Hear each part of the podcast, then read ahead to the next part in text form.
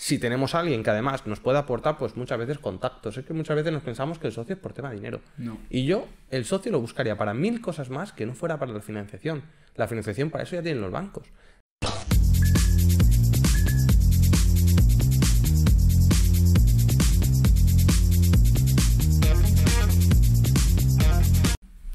Bueno, Pablo, otra vez aquí y la pregunta, ¿por qué asociarse? Cuéntanos. Bueno, como hemos visto, eh, tiene muchas cosas negativas si no tenemos un socio que esté alineado con el proyecto o con lo que nosotros perseguimos o buscamos. Pero eh, el asociarse, yo muchas veces digo que no solamente es algo bueno, sino que es una necesidad. Lo primero de tener un socio es que tienes un compañero de viaje que te va a apoyar y te puede aportar muchísimas cosas que a lo mejor de primeras tú no tienes, o por falta de experiencia, por la situación en la que vives, y, y bueno, que, que, al final es un recurso que puede ser eh, un potenciador de todo lo demás que tengas en un proyecto. Sí, al final, a ver, un socio es interesante cuando no puede suplir eh, el papel que te podría aportar a ti subcontratándolo. Es decir, por ejemplo, ¿no? Vamos a poner un ejemplo muy sencillo. Pongamos que tú quieres montar un proyecto en una industria que tú no conoces. Pues ¿por qué no asociarte con una persona que conoce a la perfección esa industria? Porque tú sabes que tú lo puedes complementar de muchas formas y que él te complementa con lo más importante, que es el saber cómo funciona esa industria. Sí, el, el know-how. Ahí, claro, el know-how. Y ahí sí que sería una opción, por ejemplo, muy interesante que yo sí que recomendaría mucho, ¿no? Porque cuando tú te quieres meter a emprender ¿no? y ves una idea muy clara, pero no conoces muy bien la industria, el tener una persona que sí que la conoce de fondo puede ser muy, muy interesante. Hombre, es el ejemplo de, por ejemplo, en el sector de, de innovación o de negocios digitales, sobre todo en el mundo del marketing digital, que cuando tú inicias un proyecto, por mucho o por muy buena filosofía que tengas, aunque tengas ideas muy claras, a lo mejor tú vas a tardar en llegar a un sitio, a lo mejor dos, tres, cuatro años. El hecho de tener un socio, alguien que tiene know-how, que ya ha montado a lo mejor otras empresas en el mismo sector o similar, te puede hacer llegar al sitio en cuestión de meses o un año. Entonces, claro, recortamos tiempo si tenemos un buen know-how, si tenemos a alguien que además nos puede aportar, pues muchas veces contactos. Es que muchas veces nos pensamos que el socio es por tema de dinero.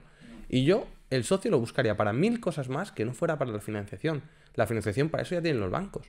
Para eso hemos hablado muchas veces que si alguien eh, tiene que ser emprendedor o tiene que montar una empresa a tiempo parcial, el resto del tiempo pues puede buscarse un trabajo para seguir refinanciándose. Porque la gente cuando pone mucho te pide cosas a cambio. Entonces, eh, el, know-how, el que una persona eh, te ayude a tomar decisiones, te ayude, por ejemplo, a lidiar con los proveedores o cuando tienes un problema, por ejemplo, ¿por qué un abogado muchas veces es un buen socio? Pues porque ya tiene un conocimiento sobre la ley que te permite, por muchas veces, quitarte gastos. ¿Me explico? Aparte de ir un paso más. Entonces, eh, yo diría que el principal motivo tiene que ser eh, que, sientas que es un win-win y no económico. ¿Me explico? Es decir, que sea un win-win en el cual tú digas, oye, esta persona con su conocimiento, con su forma de ser, hace que mi proyecto sea el doble de grande o el doble de, de, rico en cuanto a valor. Sí, totalmente, ¿no? O sea, al final se tiene que complementar muy bien lo que tú has dicho, ¿no? Un win-win, donde esa persona gane y tú ganes, ¿vale? Con, la sinergia de los dos. Ahora bien, eh, yo sí que diría que tiene que haber un retorno, a ver, aproximado y, tienes que hacer un poco los cálculos así eh, por encima, porque eso no, no puedes calcular eh, de forma clara, con una fórmula mágica no, no hay, pero sí que tienes que calcular un poco, eh, yo diría si el retorno es mayor del 200%, porque de eso ya depende el porcentaje que tú des a, a la otra parte, ¿no? Pero pongamos que vas un 50-50. Te tienen que dar más del 200% para que a ti te, sea interesante. Hombre, Por... claro, al final eh, meter socios, que a, al final lo, a veces lo que hacen es el proyecto suyo y lo hacen crecer en la medida que ellos aportan tampoco te interesa, porque entonces tú que has tenido la idea o tú que has iniciado el proyecto te puedes ver fuera. Claro. Totalmente, entonces tenemos que ver muy bien eso, ¿no? Hacer ese cálculo mental, por decir una forma, o, o hacer ese pensamiento, ¿no?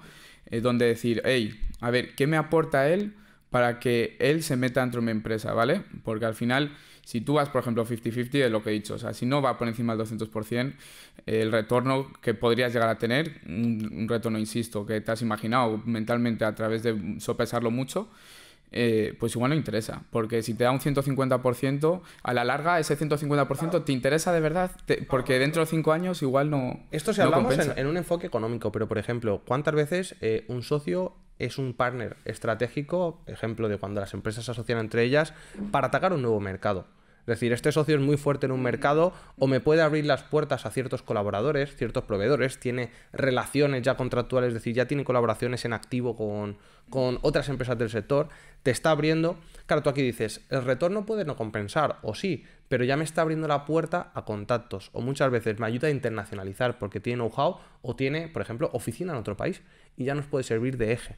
O, me puede aportar trabajadores que, puedan dar cierta ayuda, es decir, a veces estás asocias con un grupo de empresas y estás, me explico, es decir, a nivel económico hay que mirar. Es un proyecto, sobre todo en innovación, nunca el objetivo será el dinero es decir, siempre será el crecer, eh, el consolidar, el expandir, ¿me explico? A ver, las relaciones al final del socio también es clave. O sea, por ejemplo, la agenda de contactos de una persona también puede ser un activo puede valer más un que todo activo muy, muy valioso. O sea puede ser puede valer mucho más que tu propia idea porque tú puedes tener la mejor idea del mundo pero si la otra persona tiene una gran agenda de contactos esa idea puede catapultarse mucho. Pero tú puedes tener una gran idea pero no tienes agenda alrededor que la puede potenciar y es mucho más complicado. Y si tú tienes a esos a esos contactos que pueden potenciar de verdad tu negocio ahí sí que sería muy interesante tener un socio. Y si no es al negocio que te puedan potenciar a ti. Cuántas veces eh, yo siempre lo digo tú tienes un grupo de amigos gente que te aporta mucho valor o que te aporta mucho conocimiento, que te ayuda siempre que tienes un problema, al nivel, yo que sé, material, pero luego tienes amigos que, están ahí para escucharte, que están ahí para ayudarte a reflexionar. Y a lo mejor no aportan tanto, es decir, yo siempre digo que hay amigos para una cosa y para otra. Y a veces tener un socio que dices, oye, no me ha podido aportar dinero, pero esta persona cuando la tengo cerca me multiplica.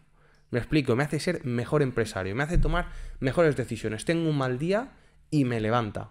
Esto podría ser también un motivo que lógicamente para mí no podría ser el motivo más importante para tener un socio, porque si no todo el mundo metería a su pareja, porque la persona que más me apoya es, o a su mejor amigo y cuidado, pero para mí sí es un punto importante que si funciona es un potenciador brutal. Y esto en las startups lo vemos mucho, que al final son dos, tres eh, fundadores que se hacen amigos, que crecen un montón, lo veíamos en el grupo este de empresarios en el cual eh, Elon Musk fue fundador que luego todos los que se separaron y fundaron sus propias empresas eh, les ha funcionado porque entre ellos se podían seguir apoyando. Mm. Entonces, esto considero que también es un plus muy bueno. Totalmente. A ver, hay que tener en cuenta que, va a ser un compañero de viaje, ¿no? El socio. Entonces, tú con el compañero de viaje tienes que tener muy, buenas, muy buena relación, ¿no? Muy buena sinergia entre los dos. Ahora bien, si únicamente te aporta amistad y buen rollo, o, o que tú ves con él que te potencia mucho, yo cogería un coach y que donde, donde te transmita buena energía o, o, quedas, o quedas más a menudo con esa persona, con ese amigo y, charlas más con él. Pero em, sí que lo que tú dices que tiene que ser un complemento. Esta relación entre tú y el socio tiene que ser una relación muy sana, donde confiéis mucho el uno al otro, porque al final esto se va a basar mucho en confianza. Entonces lo que tú has dicho tiene que ser una amistad muy buena y donde podéis decir las cosas con total naturalidad, porque la comunicación va a ser clave. No, y claro, si, solamente, si ya no solamente es que hay buena comunicación, sino que hay confianza, eh, eso agiliza mucho los procesos, las tomas de decisión, eh, la ejecución de, de, trabajos o cualquier cosa. Es decir, si yo no tengo que estar tutelando o revisando o pidiendo feedback sobre lo que se hace en una empresa o en un proyecto, es muy fácil porque tú te encargas de una parte del proyecto, yo me encargo de otra. ¿Me explico? Entonces, agilizamos, corremos, pero tal cual tú me lo has dicho. O sea, yo siempre diría, y hay que tener una premisa de que siempre hay que evaluar. Y hay que tener claro que mejor solo que bien acompañado. Hmm. Sí, totalmente. Pero bueno, que eso, eso no quiere decir que, que, en ocasiones, como lo que hemos comentado ahora, sea interesante tener un socio, ¿vale? O sea, no porque nosotros digamos que igual el socio no es la mejor idea, hay muchas ocasiones. en este podcast decimos que es la este, mejor y pero en, el anterior, en el anterior lo hemos puesto a parir todo el sistema, ¿no? Pero entonces, entonces en este, no, para que la gente se haga la reflexión un poco, ¿no? Em, que muchas veces sí que es interesante tener socio y hay muchas situaciones. O sea, no, no se puede generalizar. Por ejemplo, eh, yo tengo clientes en los cuales eh, ya tienen eh, ciertas cargas familiares o por tema de edad, muchas veces pues la salud a lo mejor no te lo permite o tú tienes que descansar o tú tienes una disponibilidad limitada, lo cual para mí eso ya tendría que ser muy, muy, muy obligado. Es decir, si tú vas a emprender un negocio, siempre hemos dicho que te tienes que buscar toda la libertad del mundo porque tu negocio va a ser 24/7.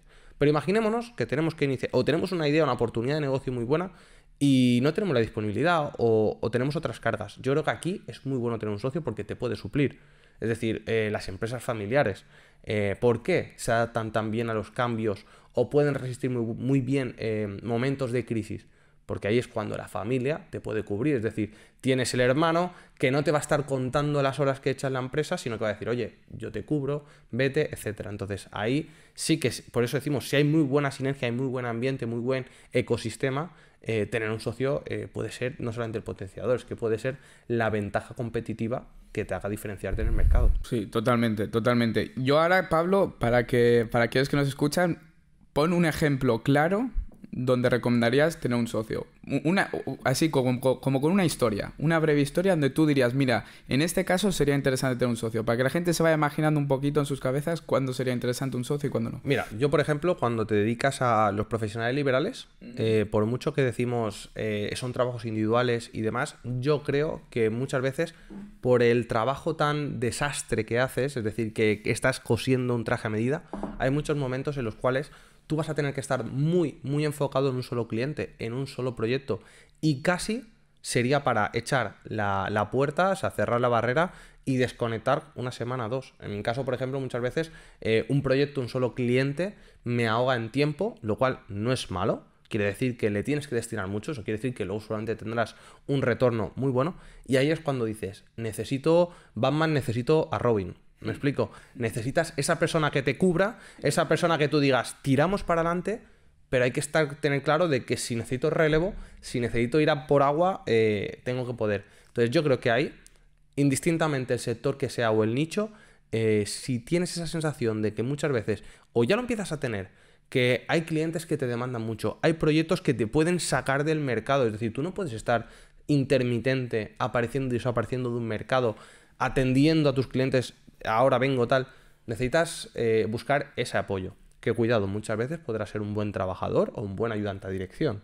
Me explico, pero yo creo que cuando tú percibas que la demanda de exigencia, incluso a nivel mental, puedes estar out eh, X días, como a mí a veces me ha pasado después de, de, ciertos juicios o después, me explico, a veces cuando tienes un juicio que dura varios días y hay que estar preparando ahí, sí que luego necesitas a lo mejor desconectar, sobre todo ya no solo por salud mental, sino por volver al día siguiente al siguiente proyecto eh, con las pilas cargadas.